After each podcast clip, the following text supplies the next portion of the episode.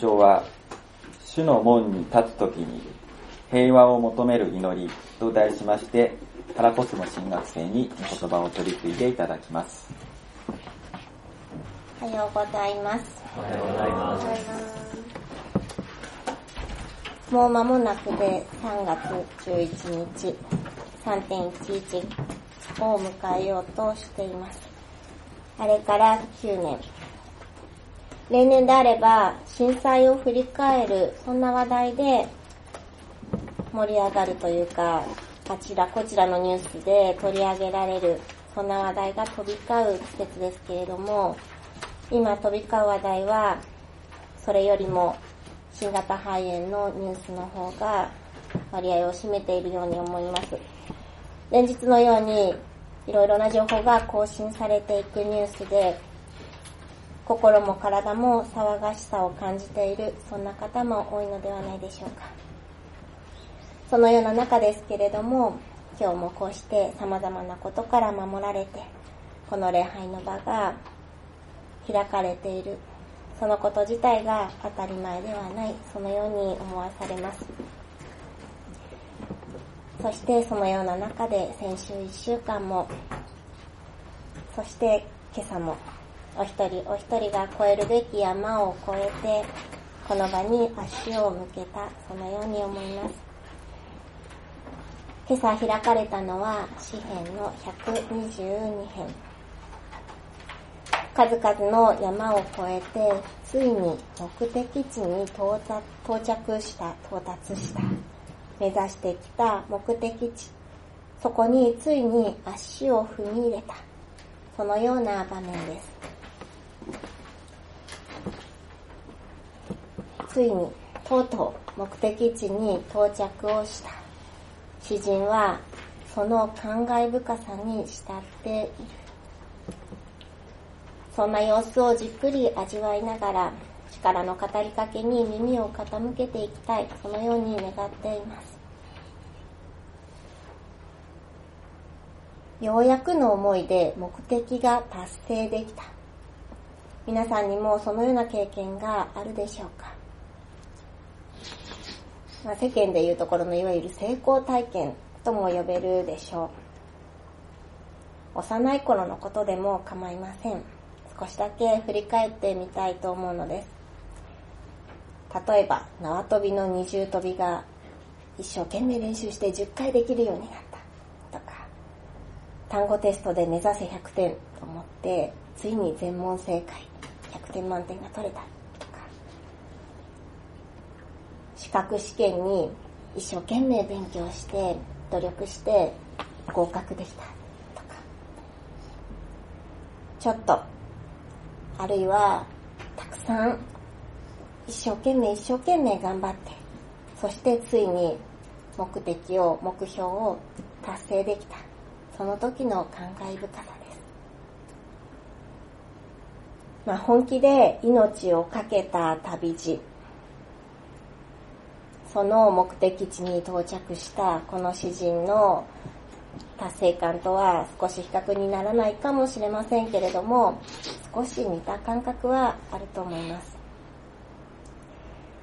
もちろん今朝ここに来ることができた。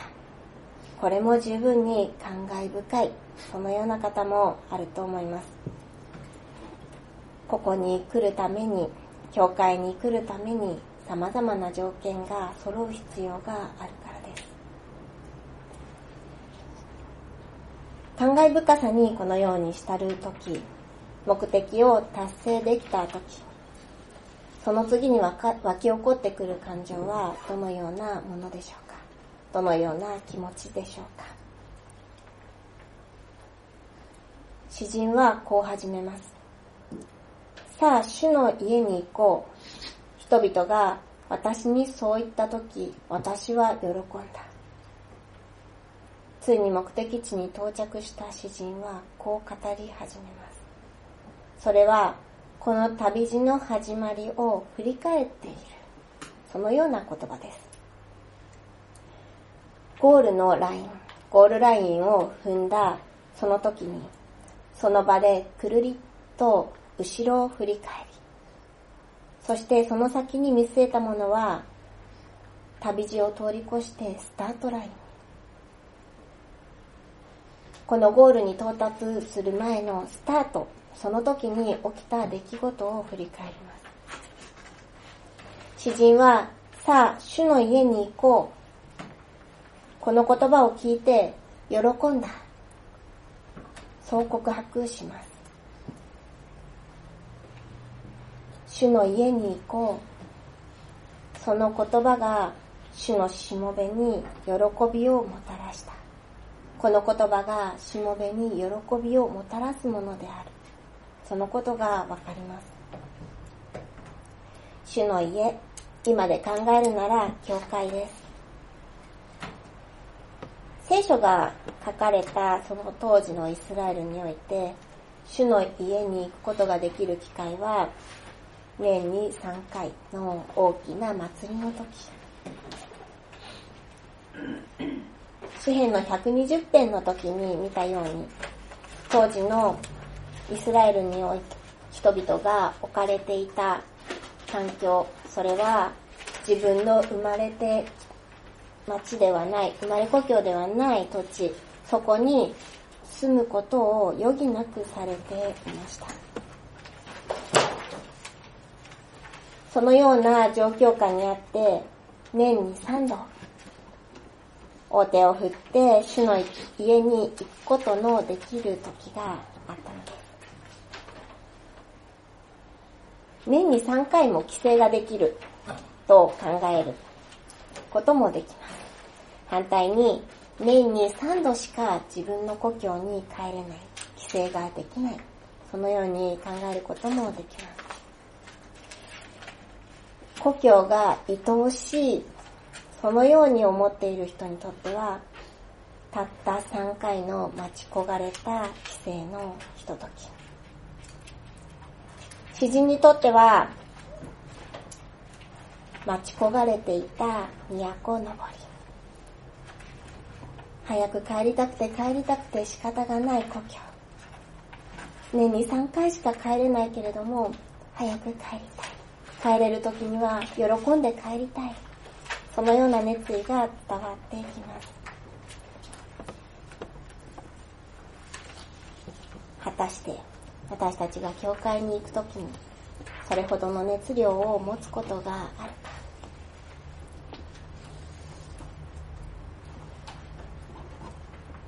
教会に行くために、また信仰を働かせるために、その熱量をキリストからいただき続ける。そのことについては先週語られました。主の家、主の民が集まるその場所に集う。主への賛美と祈りとが捧げられ、主の御言葉が語られる場所。主の家、教会、そこは間違いなく喜びの場そのものだと教えられます。3から5節には、エルサレムの都が、主の家がどのようなものであったか、そのようなことが描かれていきます。イスラエルの民にとって、主の民にとって、そこが何故喜びの場そのものであるのか。なんとなくは分かっている。けれどもそれが言葉として抱き出されるときに私たちは理解を深めることができます。一つによくまとまった都。よくまとめられた都。主の家はそのようなところである。そしてそこには多くの部族がそれぞれの家から集まっていきます。多くの部族、それぞれ少しずつ違う家系を持ち、そして文化背景を持つ人々。違いますけれども、でもこの多くの部族は、主の部族として同じ部族であることが語られます。新共同訳聖書においては、ここを違う表現で少し違う日本語で訳しています。エルサレム、都として建てられた町。そこにすべては結び合い。一つにまとまった町。それは、すなわちあらゆるものが結び合わされて一つになっている。それはあたかもパッチワークのようなものではないだろうか。そのようなイメージがふつふつと私の中に湧き上がってきました。パッチワークというのは絵柄も色も違う色とりどりの生地を一定の規則の中で縫い合わせ、そして一枚の布へと仕上げていきます。一枚一枚の絵柄は違います。一つのパーツのサイズの、サイズも、えー、大抵の場合違います。そして、それらのパーツは一つ一つは大体小さい。それらが作者によって意図的に並べられ、継ぎ合わされることによって大きく、そして素敵な絵柄が一枚の布が出来上がっていきます。初心者向けの場合、パーツの形は似たり寄ったり、2パターンだったり、多くて3パターンぐらいのもので組み合わせますけれども、次第にあらゆる形、あらゆる大きさのものを組み合わせて、色とりどりの一枚の布を作っていきます。ガイドの方に少し挿絵を入れてありますが、これは2つのパターンの大きさ、形かなと思いますけれども、これらがもっと細かく細分されていくものがいくらでもあるのです。このように一枚の大きな布として結び合わされた。この民はそこにおいて、主の皆に感謝を捧げる主の皆に感謝をするために、民はそこに集まってくる。なぜなのか。なぜならばそこに裁きの座であるダビデの王座があるからです。今はこの裁きの座、ダビデの王座にイエス・キリストが座っていてくださいます。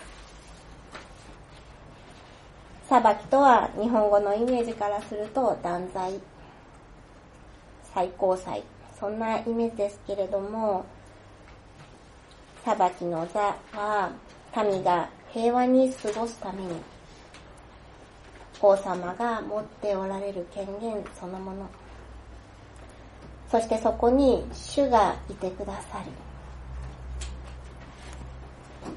そのことを知っているから、その主の皆に感謝を捧げるのです。詩篇の120編で見たように、イスラエルの人々は決して平和ということはできない、そのような環境のもとに暮らしていました。右にも左にも争いのある社会に生きていたイスラエルの民。感謝を見つけるのは一苦労、きっとそんな環境です。しかし、イスラエルの民は、感謝を持って主の家に行こうと言って、険しい道のりを行かなければいけない旅であっても、そこに主の皆を称えるために、主への感謝を携えて、突き進んでいったのです。それが自分たちにとって、そして何より主にとって喜びである。そのことを知っているから。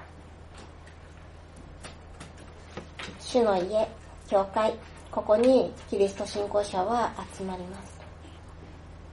そして主によって結び合わされ、つなぎ合わされる。よくまとまった都、この表現はヘブル語で共に集められた。この表現、一つに重ねて、さらに最後に共にという言葉が使われる。共に、共に。このように二度強調されているためによくまとまった都。このような日本語に訳されていたのではないかと推測できます。主の家に共に集められる。共に集まること。この大切さを知らされます。イスラエルの民が各地から集められるように、私たちも一週間のそれぞれに与えられた力集められる。教会に集う一人一人は色も形も柄も違います。大きさも違います。持っている感情、経験、それらが全く違う。そのことの表現でしょう。性格的には時には全く正反対な人もいるでしょう。けれども主の家に集う私たちを主ご自身が結び合わせ、そしてその主の家をさらに美しくしよう。そのようにワクワクしながら主は一人一人をつなぎ合わせることを待っておられる。一呼吸置いて、6節からは一転、祈りへの渇望が現れます。集められ、一つに結び合わされた民は、主の都、エルサレムの平和のために祈る。それは裏を返せば、エルサレムが決して平和に包まれていたわけではない。そのことの裏返し。現実は平和とはほど遠い状態だった。だからこそエルサレムのために主に祈り求めることが求められた。あまりに違うパーツが組み合わされるとき、自分とは異質なものに出会うとき、時には拒絶反応に近い、そんな化学反応が起きることがあるかもしれません。主の宮に主の民が集まる、そのような時ですら、それは起こりうる。主の皆に感謝するためにと、共に集められた、登ってきた各部族は、その文化も、そして生活背景も、私たちが想像するそれとは比べ物にならないほど多様であったのではないかと想像できます。異なる文化圏で生活をしたことがある。そんな方にとってはとても現実味のある事柄でしょう。だからこそ、主の家のうちにあっても互いの平和のために祈る、その祈りが必要だった。主の皆に感謝するために、ひとところに集められる私たち。私たちはお互いに、お互いのために平和を祈り求める。そのことによって、ますます結び合いを強くされ、一つへとまとめられていくのです。平和を求めることのない人々が多くように多く見えるような、そのような世の中にあって、平和を求めること、そのこと自体を諦めたくなる。そんなことがあるかもしれません。果たしてどれだけ自分は本当に平和を願う思い、その思いを持っているだろうかと探られます。平和に平穏に生活したい。そのような願いとは裏腹に、ふとした瞬間に平和を、平穏を打ち破られる。時には自ら打ち破る。皆さんにはごく最近で平和、平穏が打ち破られる、打ち破る。そのような出来事が何かあったでしょうか？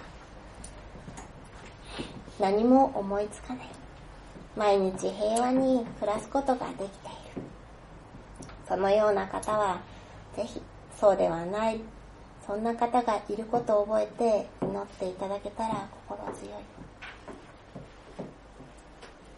8節で私の兄弟友のためにさあ私は言おう。あなたのうちに平和があるように。と、このように鳥なしの祈りを捧げる祈りが書かれています。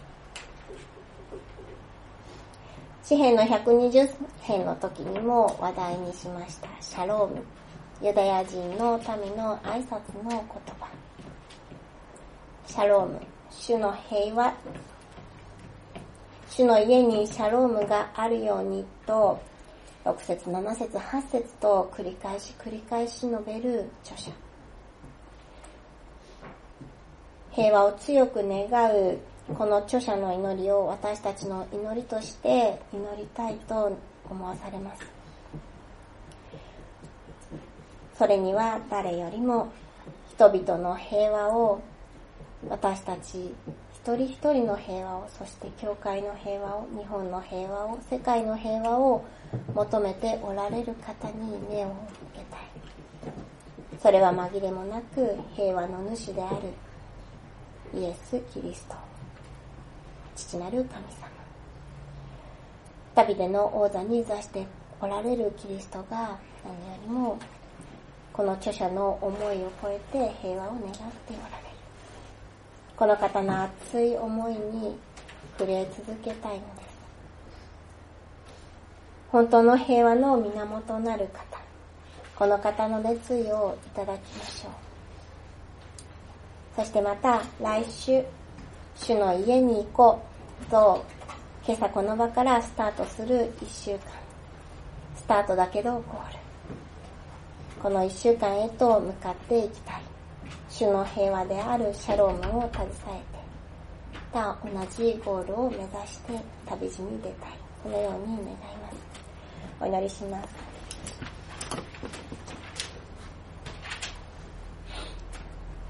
平和であられる父なる神様、また、私たちを今朝もこの場に集めてくださり、つなぎ合わせてくださり、ありがとうございます。あなたの平和を携えて、また一週間、私たちはそれぞれの場に使わされていきます。